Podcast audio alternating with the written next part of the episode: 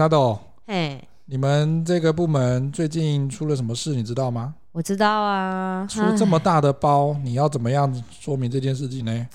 不是啊，啊，啊就底下的人，就那你也知道，就是那几个，就是笨呐、啊。哦、所以现在是怎样？如果有这种蠢蛋部下，就是我的问题哟。啊，怎么可以把蠢蛋部下的错呢，都怪在那个别人身上，然后你自己都不负责？不是你做的，还是要负责啊？不是啊，啊，就是这些这些人的问题啊，就我一个人，我当主管来承担，我那么衰哦。啊，可是米沙豆，人是你招募进来的，你没有忘记吧？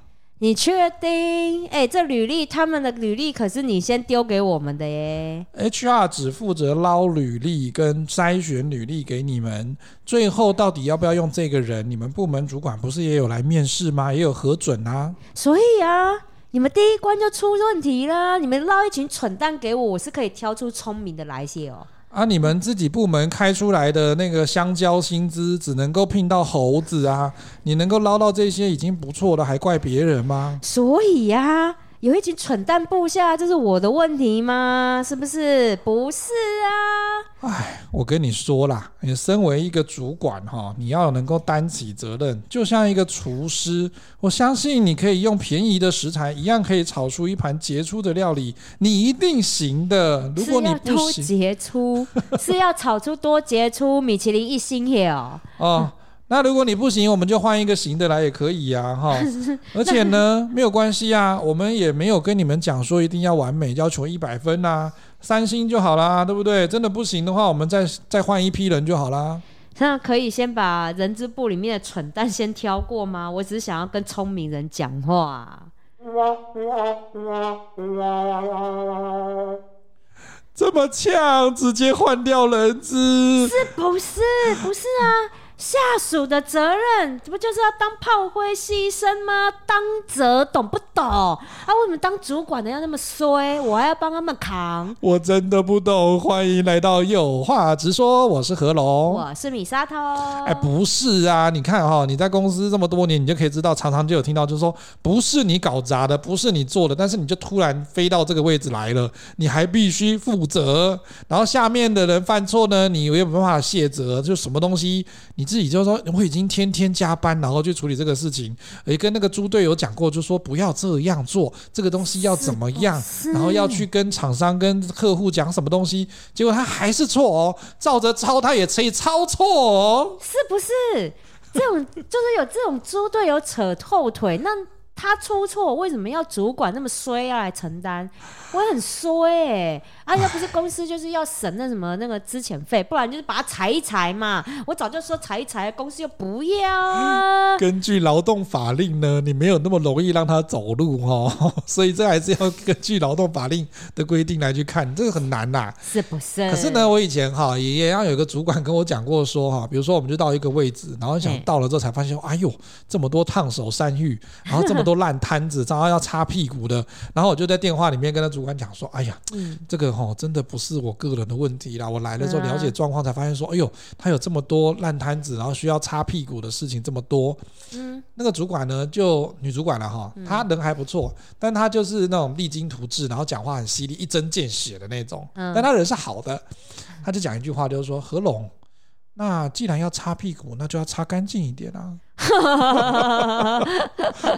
这句话我好想要跟某一个人讲。我 真的，你问你记不记得我们之前参加一个大会活动的时候，就有一个人就是说：“哎呀，我上台的时候就有这么多烂摊子要收了，这也不是我的问题啦，哈哈哈！这不能算在我的年度的里面的吗？这不能算在我的政绩里面了。那既然那是不是这句话应该给他说？哎，你既然都上台了，擦屁股要擦干净一点啊。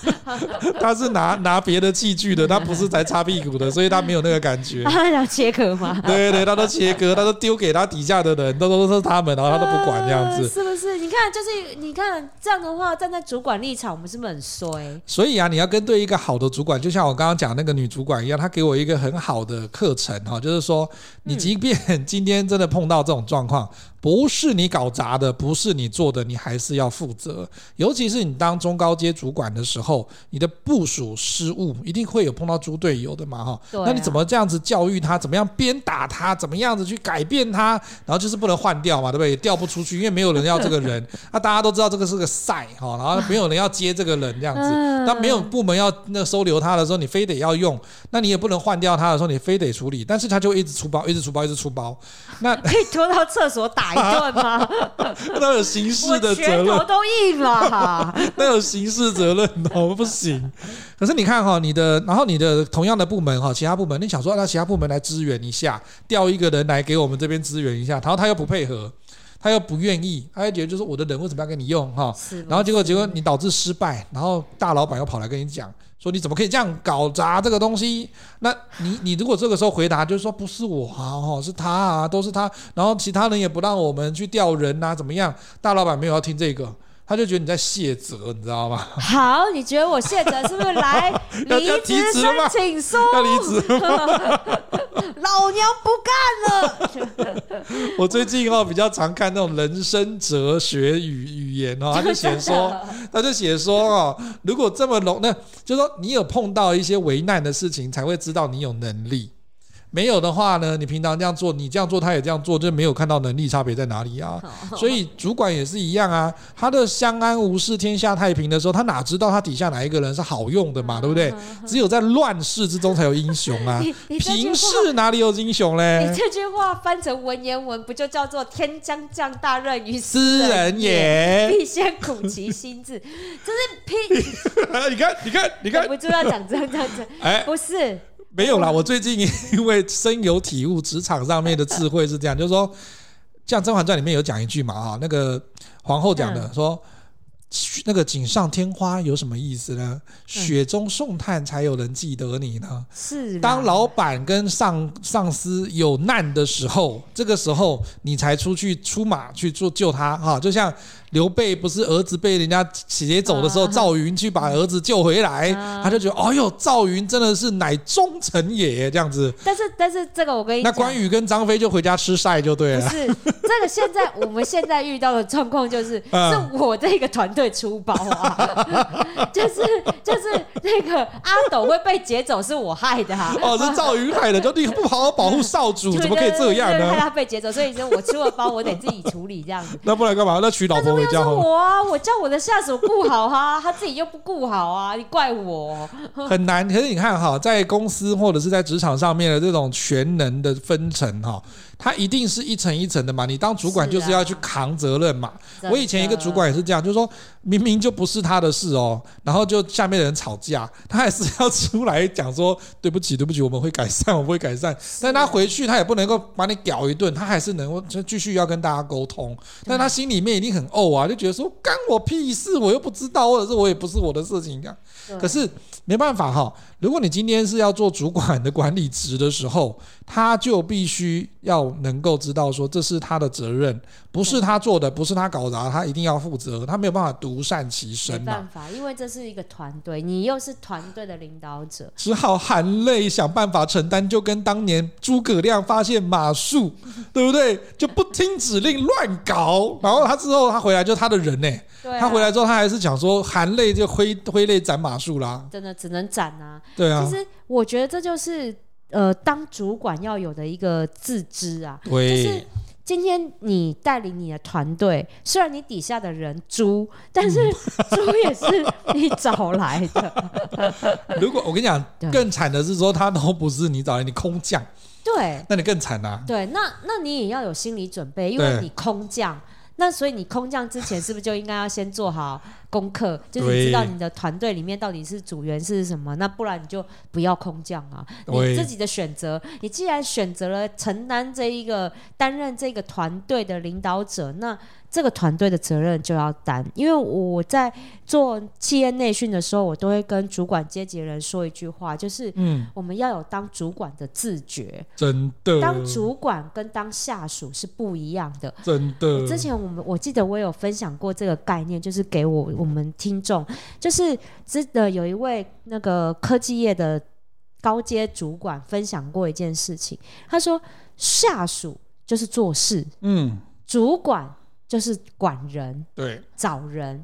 那老板就是找钱。嗯，对，所以我们分层就是分得很清楚。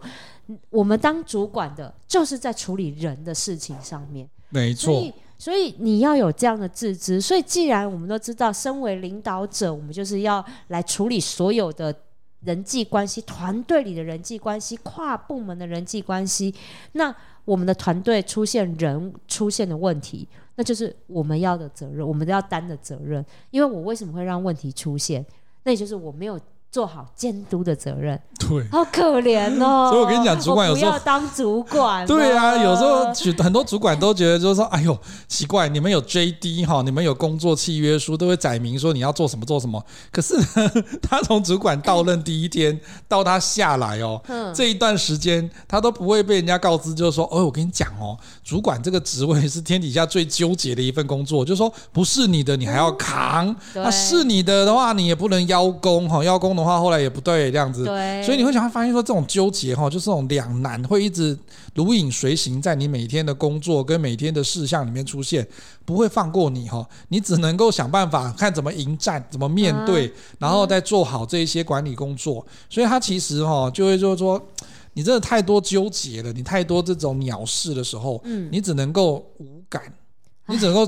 训练到自己就说不要情绪起伏太大，可是真的很难呐、啊。很难、啊。我真的觉得那个要到某一个年纪的时候，你真的能够才能够平衡这些矛盾的纠结啦。哈。就是想说，不是我做的，对，不是我做的，我要负责。然后呢，今天如果有时候要扮白脸，有时候要扮黑脸，有时候要判生死，就是说决定到底要还是不要，或者是当判官，就两个吵架，两个在那边斗。然后你想说，这个时候面对这个 A 同事要换这。张脸面对这个 B 同事要换这张脸，然后还不能让两个人去这个对对那个去对照，就是说，哎，好像他不都都不是不是同样一个方式来跟我们做。可是有时候呢，白脸黑脸都没有用的时候，还是要当教练。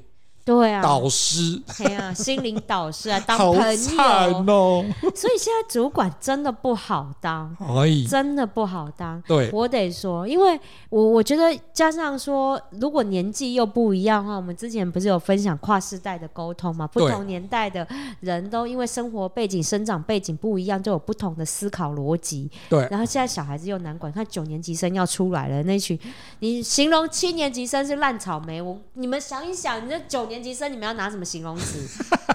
听说是水蜜桃，怎么可以说？怎么可以说我们是烂草莓？对不对？突然就觉得我们的草莓还很坚强，有没有？是不是？所以我我会觉得是说，当主管哈，就要有这样的认知。对，什么事情坏事绝对都在我们头上，有功劳还要分给我们的团队。而且啊，你最近有没有看那个呃浪姐？浪姐四就是那个那个什么，没有哎，我没有看，就是有什么徐怀钰啊、蔡少芬的那一种哈。我跟你讲，他们最近在做这样的综艺节目的时候，就有那个嗯，有一些作者哈，就会写在一些文章在探讨，就说他跟职场上面到底有没有什么关联性？有，他们就创造出一个以前我们叫团队合作，他现在对岸那边哈，中国那边会写一个更有趣的词，叫做团魂。团魂魂灵魂的魂，他觉得说哈，团魂所展现的这意涵很适合用在职场。他觉得说那一群女生哈，分成好几个队伍嘛，对不对？然后 PK 那个歌舞这件事情，他觉得就是一个团队。那你今天这个团队里面有成员，他还有粉丝哎、欸，对啊，对不对？这些都算在这个里面，因为他就像公司里面，如果我们在做一个案子的时候，或者在经营公司的时候，他有一个共同的信念。嗯，然后也要有共同的利益，因为你要你要获胜才能够有那个奖金，或者是最后得到那个粉丝的拥戴嘛，哈。但是他之之之间会不会有冲突？有，因为他们都来自不同的背景。你看蔡少芬很会演戏，现在要教他唱歌跳舞，然后那个时候里面也要贾静雯，贾静雯也也是很会演戏，金马金钟，对不对？但是你现在要教他唱歌，他就吓傻了，你知道吗？啊，可是你配上那种什么 ella。Ella 是本来就 S.H.E 出来的，啊、然后碰上徐怀钰，哦，他们这种都很会唱、很会跳的。哦、可是这种的部分，他一定会有冲突，就觉得说说，我觉得应该要这样做。那另外不擅长的人会觉得说，我不要这样。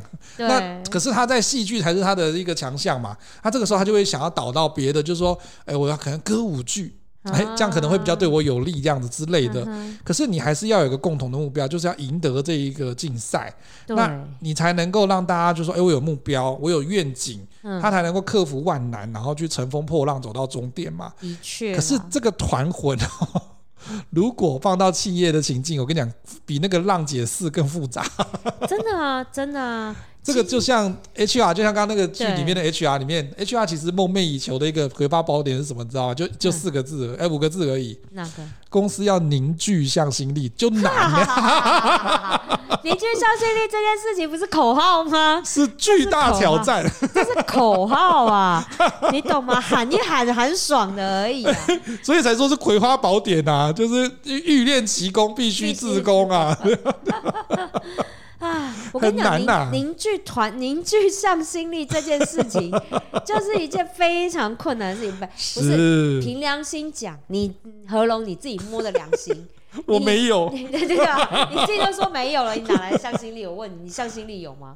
向心力要看情况，不是你不是看情况，看钱，好看钱。我我比较我为人比较委婉一点，我们说看情况。你的情况不就是钱吗？不止啊，有比钱还多重要的东西也有啊。有什么？有什么？有什么？啊，不好说。我还要回去上班，不要这样。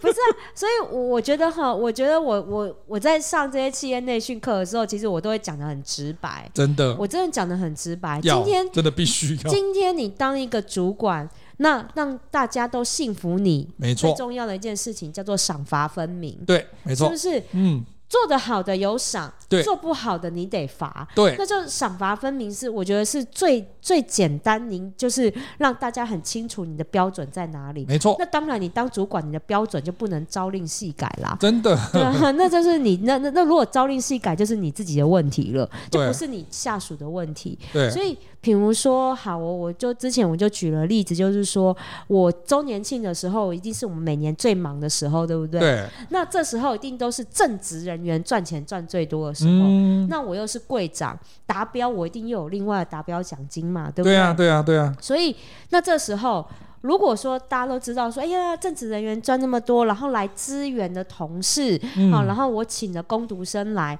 他们。由于是工读生，他就有赚时薪的啊，没抽成啊，但是他们还要帮忙卖。对，那这时候如果我们全店达标，我没有去奖赏他们，嗯，是不是就觉得哎，对他们来讲不公平？对啊，一定是的啊，大家一定会觉得就是这样哪有公平？对，然后就都说你们正职人员赚，我们工读生就没有。对，但是我又不能发钱给他们，因为这跟公司规定不一样。对，所以我就花大钱请大家去吃吃东西。哦哟，这种也是聚餐的方式，这也是一个。奖赏分明的方式，嗯、你做到了，我也感谢你。那我不是只有请正职人员，你们小朋友也一起来。对对，哎、欸，我那一顿都是两万块呢。嗯，对哈、啊，然后就我真的是 就超笨，所有所有的奖金通通都发出去，真的。但是这是有效的。我后来发现说，就像我们刚刚讲说，你可以在观察职场上观察这件事情，就是说有些人。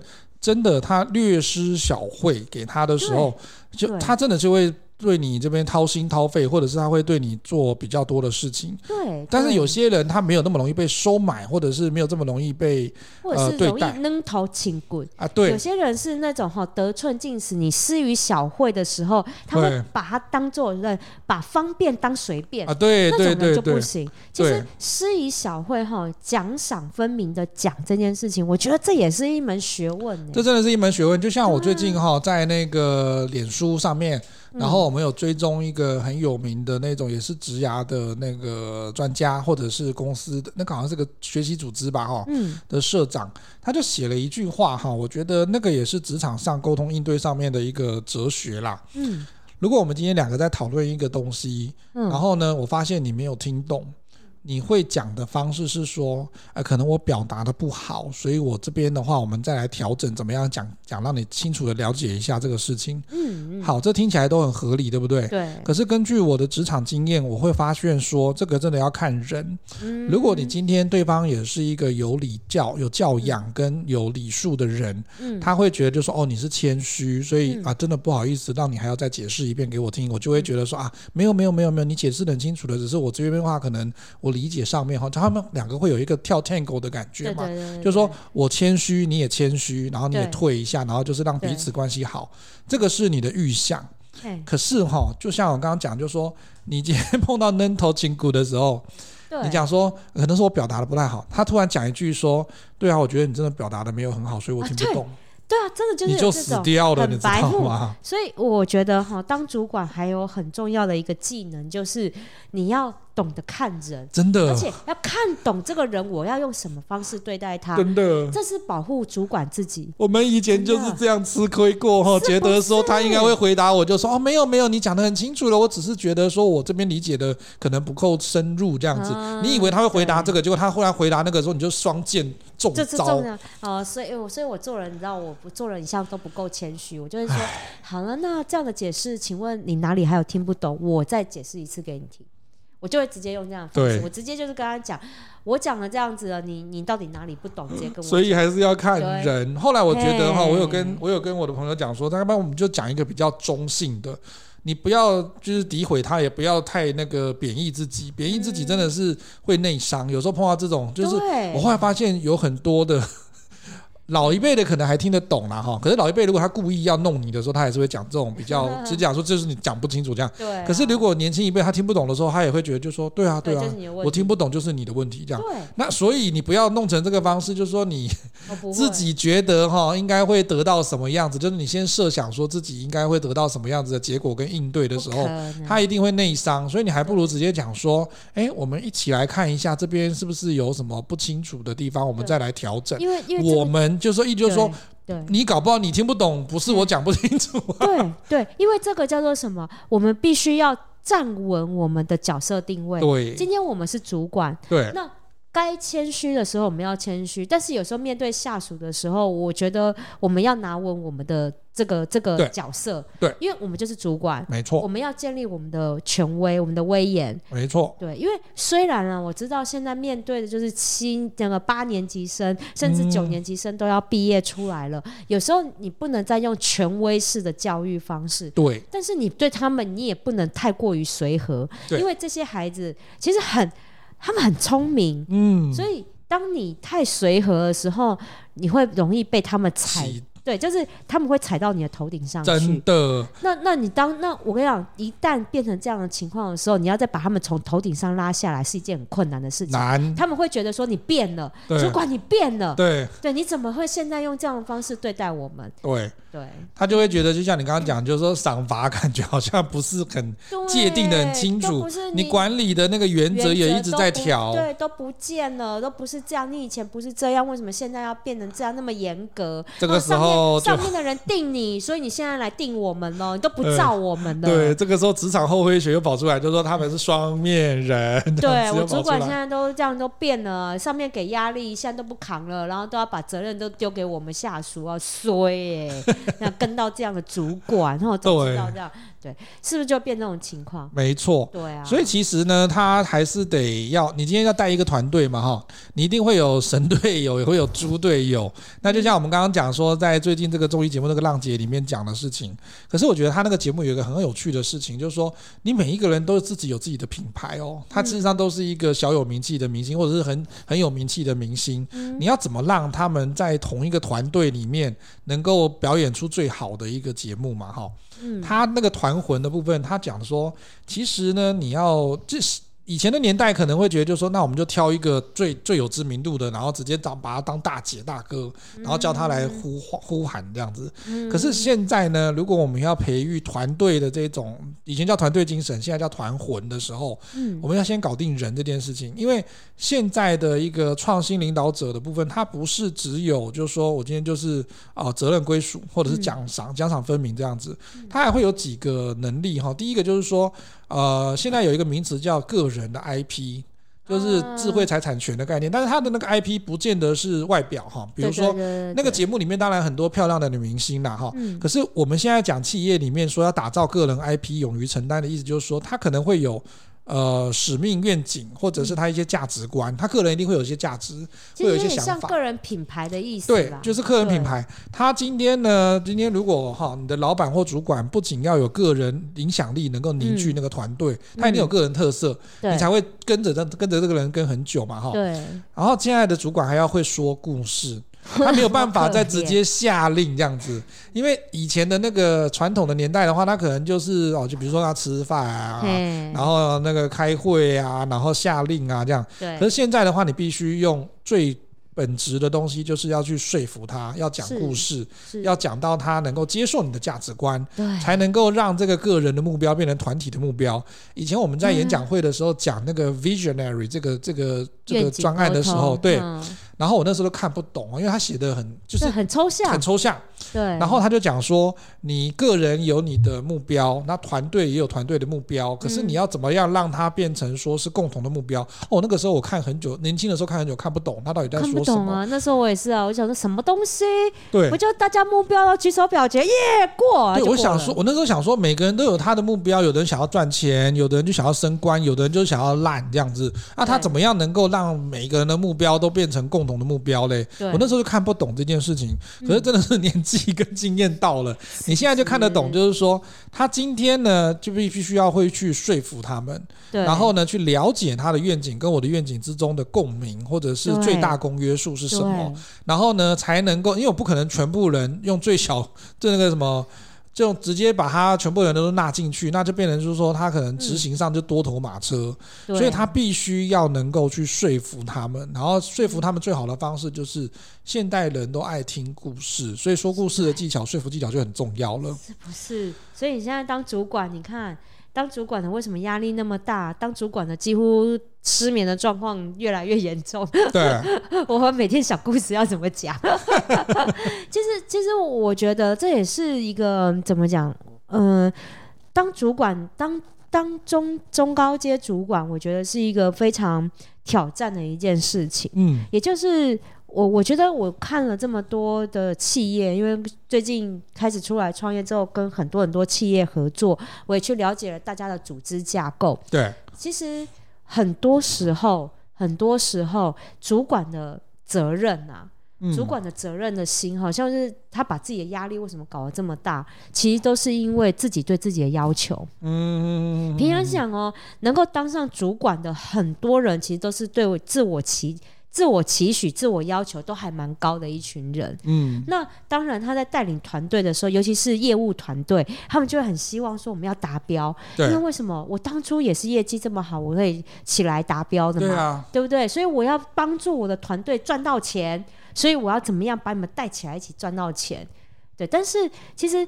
这中间的确就像刚刚讲的，这个是愿景沟通的一个环节，嗯，就是我们要凝聚团魂这件事情。那每个人擅长的地方都不一样，我怎么样把大家的这些能力引导出来？对，然后呢，凝聚在一起，透过分工，嗯、透过合作，那把大这个任务让大家都一起赚到钱。对，所以其实领导者要具备另外一个角色，就是你要会协调啦。真的，我觉得协调哈，协调就是。沟通能力啦，这个也很难。这个是同整，就是我们好像都在讲说，主管要有良好的沟通能力，但其实你们这个沟通能力里面包含好多好多事情。多说故事刚刚也是一个，对。然后你现在提到了这一个，就是协调的能力，也是一个。这也是我们在演讲会里面有讲的，可是，在年轻的时候我们都看不出来，你知道吗？因为他实在写的有一些东西实在是太笼统。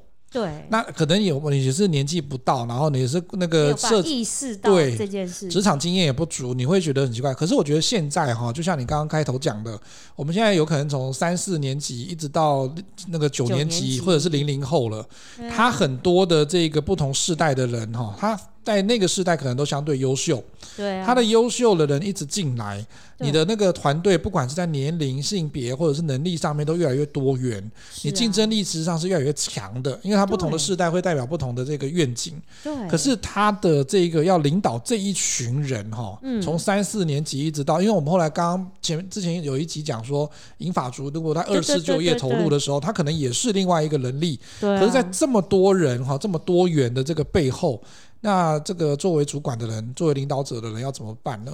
他其实除了协调之外，他还有一个心法叫做包容啊。对，真的要包容。我一真的现在哈，这个年代当主管真的不不是像以前那样，真的就是哇，一这个主管最大，主管说什么都是什么，真的。而且还有很多的是中小企业的老板，对，就会把员工哈，尤其是还有很多啊，像我听过一些中小企业的主管啊，中小企业的老板，他们会把自己公司的中高阶主管当管家用。你有听过吗？就是那个管家哈，不是不是说什么帮忙开车啊那些，嗯不是，是他私人家族里面有什么样的事情，一样叫自己公司的这些中高阶主管来处理。好像《熟女养成记》陈嘉玲的那个角色，就当那个秘书，还要帮忙这这管理家里面的事情一样。不只是秘书，还有会计，好好像公司里的会计还要帮老板管私账。对啊，这个我听过啊，那传统企业都是这样子的啊、是是不是？嗯那那这个你看，以前的主管哈，以以前那个担任中高阶主管这样职务的时候，老板交代下来的事情，你能不照做吗？当然要做啊，当然要做啊，是不是？那到时候最后被灭口了，那就灭口了再说嘛，对不对？但是那老板交办的事情你得做啊，他就算半夜 call 你，你都得起来做、啊。哎呦，真的，on call 二十四小时 on duty 的都有。对，老板晚上睡不着，突然间想到什么，直接打电话。对，然后呢，你还不能不接，你起来还得接，还得做，对不对？那那以前是这样，对，现在你还能够用这个方式吗？不是现在你过了他会截图给你报加班费。对，没有 电话都不会给你接没有啦，现在用 Line 啊，他会直接 Line 上面直接写写写写写说我要干嘛干嘛干嘛干嘛。啊，就不读啊。嗯我，跟你讲，就算醒着我在追剧，我也不会读，对啊，是不是？年轻人就是这样啊。然后呢，还老板还知道说，哈，你到半夜两点来追剧，为什么你不读我 Line？哎，那是我私人时间啊，对啊，对啊，那就那是我私人时间，我早上就起来回啊。嗯，对啊，我早上起来不是吃早餐的时候有回你吗？嗯，对，还不是回来公司，还不是到公司回你哦，我吃早餐就回你喽。嗯，对啊，我半夜我想追剧不行哦。对啊，对，是不是这个就是？所以我觉得现在当主管跟以前当主管的所有管理方式其实都不一样。对，那我们我觉得现在哈中高阶主管多半都是七年级生，就我们这个年纪的，嗯，很可怜。为什么？因为我们是受到那种 以前的那一种，就是哎呀，我压有一点就是权威式的主管的教育方式。但是我们媳妇熬成婆了，我们熬成主管了之后，我们却不能用这种方式去。去对待我们的下属，我们要迎合。好，以前有叫什么公仆式、仆人式领导，有没有？然后现在呢，不能用仆人式领导了，因为会被爬到头上来。嗯我们现在用教练式领导，有没有？然后我们永远都在做沟通。七年级生很可怜、很辛苦啊，永远都在做沟通这件事情。为什么？以前我们就是听乖乖听话，听听主管的。好不容易我升成主管之后，我要听下属的话。嗯，对，那谁听我们的话？很可怜，很辛苦。可是我觉得这也是一个很好转变的时机点啊！就跟我以前有一个主管哦，他也是，就像你讲的那种媳妇熬成婆，是是他觉得他终于哈到那个位置了，他就开始用他那种非常老派的方式去处理现在的事情。啊，那当然就会变成成说，呃，你今天权力在手的时候，当然底下人不敢讲什么啦。可是你会造成那一个组织或者是那一个部门停滞不前，因为你有些东西真的太老旧了，你很想要用以前的那个思维来做以前曾经做过觉得很好的事情，以前那个年代可以，但是现在这个年代哈，你要在做一样的事情的时候，它的效应跟它的这个适适切性到底有没有到？真的，他又看不出来，他就只缅怀他以前想要在那个位置的时候做的事情，对，就来做一样的事，反而就不一样。三十年前的事情，现在来做一样，套一句蔡康永，我记得应该是蔡康永哦还是哪一个名人讲过的话，对，他说：“如果你还在用老的方法，想要达成以前的光荣，对，不好意思，已经不会再出现了。是啊。那个时机点都过了。”但是他们就这句话说的很好啊。但是他们就掩耳盗铃，你知道吗？他就会觉得，就说没关系，我觉得我感觉好就好了。他就是在满足自己的当当年主管的没有做到的壮志未酬的这一个梦想啦。哦然后他终于，就像你刚刚讲那个那个成语啊，媳妇熬成婆。可是你看哦，就连现在的婆媳关系也是一样。你以后媳妇熬成婆的时候，你有办法用以前婆婆的方式来对未来的媳妇吗？哦，现在的现我们先拜托，如果我真的有婆婆的话，她应该会觉得我是金氏媳妇吧？是不是？谁还能管你说我只能大年初吃二，惊的我只能大对吃惊的惊金氏媳妇，他就觉得我大逆不道啊啊，！对。哎，真的啊，睡到睡到中午，然后呢都不煮菜，也不会煮那个也也不吃菜这样子不至。于睡到中午，但是我没有要煮。对，所以你也不要期望我什么逢年过节回家帮忙煮，不好意思，不会。我顶多看我高兴，我可以帮你削削水果，就是这样而已，这是我的礼貌。但你不要想要叫我煮，不可能，我爸妈都没教我煮了，我还要他就会唱那首以前的歌啊，哈，做人的幸福就在得力，渣渣起床就哇哇起啊那样，对啊，哎、欸，我是嫁给你，就嫁给你们家去当仆人的哟。哦，他就觉得你晚上要一两点睡觉之后，早上要五点起来帮忙煮粥、煮饭、煮早餐。哦，那你去叫你儿子娶别人好了。对不起啊、哦，没有要嫁啊。所以你才是金氏媳妇啊？是不是？可是我跟你讲，现在现在很多的女生为什么结婚率这么低？原因也就在这里啊。我为什么？我明明知道我男朋友家的的他妈妈就是一个这么 观念，他妈妈观念就是这么的老旧，我为什么要嫁过去？你告诉我啊，如果今天我家胖子他老妈如果还在的话，他哇塞，他是一个这么这么这么传统的，就是我嫁过去就是摆明了我就是要当那种苦命媳妇的那一种，我 干嘛嫁？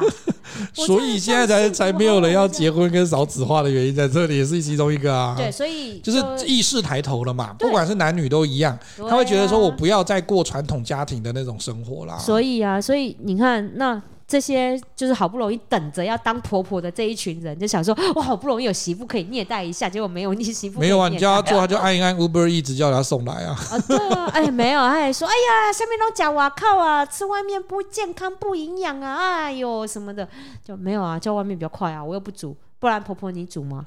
要不然你就用那个以前那个罗佩颖小姐在世的时候，她讲的就是说，你只要洗碗的时候哈，把它打破她最心爱的杯子跟盘子的时候，她就跟你讲说啊，洗碗也怕派米羹哈啊，那要说不要洗不要洗。啊，以后我来洗就，因为她会心疼，她会觉得说哦，你做不好。啊，我丢来。以前早一辈的那个就是这样嘛，就是说你如果做不好，我来。啊那，那你就以后就不用做了。那大家会到邻居去跟邻居讲说，哎呦，我那个媳妇哦，哎呦都不做事哦，叫她洗个碗哈，哎呦打破我。那个哦啊，没有关系啊，从此之后你就不用做啦。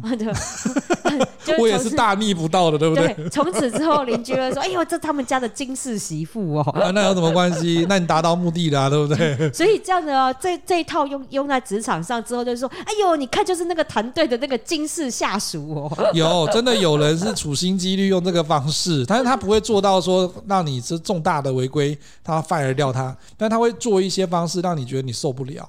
是是，然后你就不敢把那种重要的事情交代给他，然后就会交代给我们两个这种这种做该被戏啊，就就苦命媳妇的那一种。我们那种是好命媳妇。奇怪，在家里做金氏媳妇。对对对对对，在职场上面就做苦命媳妇，但是在家里面要做金氏媳妇的那一种。是，所以我跟你讲说，现在主管越来越难做，他协调的角色哈会更难做的原因，是因为你看，好像九零后跟零零后来的，他们都有棱有角。对，他都不会轻易的放弃他的那个原则来去配合你，因为学校没有帮他把棱角都给磨掉啊。学校本来就不会磨棱角，我跟你讲，学校没有办法磨棱角，学校能够相安无事送他毕业就已经不错了。要不然的话，他现在学生现在也是很厉害啦，所以变成就是说，他觉得他很优秀。那可是你来了之后，每个人都觉得他很优秀的时候，每个人都要发声，那怎么办？第一个，你工作分配像刚刚讲，就是要有原则嘛，或者是奖惩。可是呢，有一些如果你碰到那种 X Y Z 就三四年级或五六年级生的，他会跟你讲说，我不只是要公平的工作，你的利益怎么分配？对啊，就不不仅是钱哦，有的时候还可能是发展性，或者是公那个官位，对，这些的，他会跟你谈这个事情的时候，哦，那真的很难做到绝对的公平跟包容啦。当然啊，那就是变成是说还要搭配绩效考核制度了啦。对，这一定是各各方各面的配套措施。所以其实哈，呃，我最近也是在跟好几间的中小企业主，我们在谈合作的时候，嗯、其实我谈到一件很重要的事情，就是。你们公司的奖赏制度，也就是绩效评核制度的完整性。对，因为你的下属现在很明确的，就是跟你在讲说，哎呀，在抱怨说我的那个你们怎么这个升官啊不公平啊什么的。那他们对于这一些的薪资制度啊，然后呢升迁制度觉得不够公平的时候，其实都要回归去考量到你的绩效考核制度到底完不完善。对。对，那如果说你的绩效考核制度不够完善，然后不够的，就是呃透明化，甚至是其实你没有一个明确的那个绩效考核制度，然后来来让大家来有所升迁跟加薪，嗯，或者是你的升迁跟加薪根本就只是口号，对，三年来全部都没有加过薪，也没有去升迁过，因为疫情的关系，还是被骗，用这个，对，那那当然大家就会产生质疑，对，对啊。那我这三年来做的这么好，我在这么疫情这么这么困难的情况下，你绩效也是都给我打，我有合格啊，嗯、还还超乎预期耶。对啊，对不对？那我为什么不能升官，不能加薪？什么叫共体时间？时间都过了，对，然后现在大家都已经好了，那你这个时候是不是应该要给我升官加发？他会觉得你之前都可以撑得过来，你也可以承受的话，为什么不能承受？对，而且我跟你讲，还。呃，七年级生还愿意跟你共体时间，对，八年级生之后说什么叫共体时间？奇怪了，你你你公司辛苦，我生活不辛苦吗？我为什么要跟你兼？呃，哪有好处我就拿哪儿去。对啊，我为什么要跟你一起共体时间？什么？那我辛苦的时候，我那个口袋就到月底没钱的时候，你也不会因为这样先多给我一点钱啊。所以啊，是是现在的领导者或者是主管哈，更会要面临一个事情，就是说。你不见得会有完美的神队友，但是你可能会有一些猪队友的时候，就会让你实在是苦恼到不行。真的。然后以前哈有一个成语叫“一将功成万骨枯”，所以以前领导者在带团队的时候，他就很强调我们要成功。然后愿景这部分有一个之之一就是绩效跟成功嘛哈。所以啊，现在其实啊时代在变哈。以前都是那个一将功成万骨枯嘛，哈，就强调成功。现在呢，其实每一个主管跟老板哦，都要体认到说，没有人能够生下来就成功，不是团队一组成的话，就全部都是神队友哈，没有宇宙无敌强的团队。他真正的挑战，其实我觉得这很有趣哈，就跟我们早期看一些心灵疗愈的书一样。以前我们看的书就讲说如何成为一个受欢迎的人，以前都是这样嘛，对不对？对啊。如何让别人啊，如何吸引别人的目光？以前我们那个早期的书都是这样。对对对。现在的书叫做《被讨厌的勇气》。哦，这前前几天的演讲我才拿这一。所以一样嘛，现在老板跟主管碰到的真正的挑战是，你面对失败时的勇气到底在哪里？真的。而且凭良心讲啊，我觉得换个角度讲，大家都很希望要有神队友。对。但是你真的拥有一群神队友的时候，像复仇者联盟，是不是？那是神队友啊，这都是神的。你有办法管理吗？你有办法领导这群神队友吗？没错。那突然间觉得猪队友比较好领导啊。对啊。而且他在不断的失败的时候，你能够在你不是你以前会害怕失败，会追求成功，就是不容许说有一点点的差错，或者是他一定要呃。就是督促的比较细致一点。是啊。现在的话呢，是说。你不会害怕失败，你知道会碰到失败的几率高了。嗯，那你能不能在这个失败的过程之中调整自己，然后看说你带领团队克服失败的心态是什么，然后要持续的努力，最后是不是才能够创造出成功来？他可能就会真的像我们在看武侠小说里面讲的独孤求败的感觉。对，他不怕失败，他甚至有时候觉得失败是一个哈我们会碰到的一个状况。可是你的勇气在哪里？你的应对在哪里？是啊，你怎么样去处？处理这件事情，它其实对成功的领导力会特别的重要。真的，所以不要，我觉得不论你的团队啦是神队友还是猪队友，我们。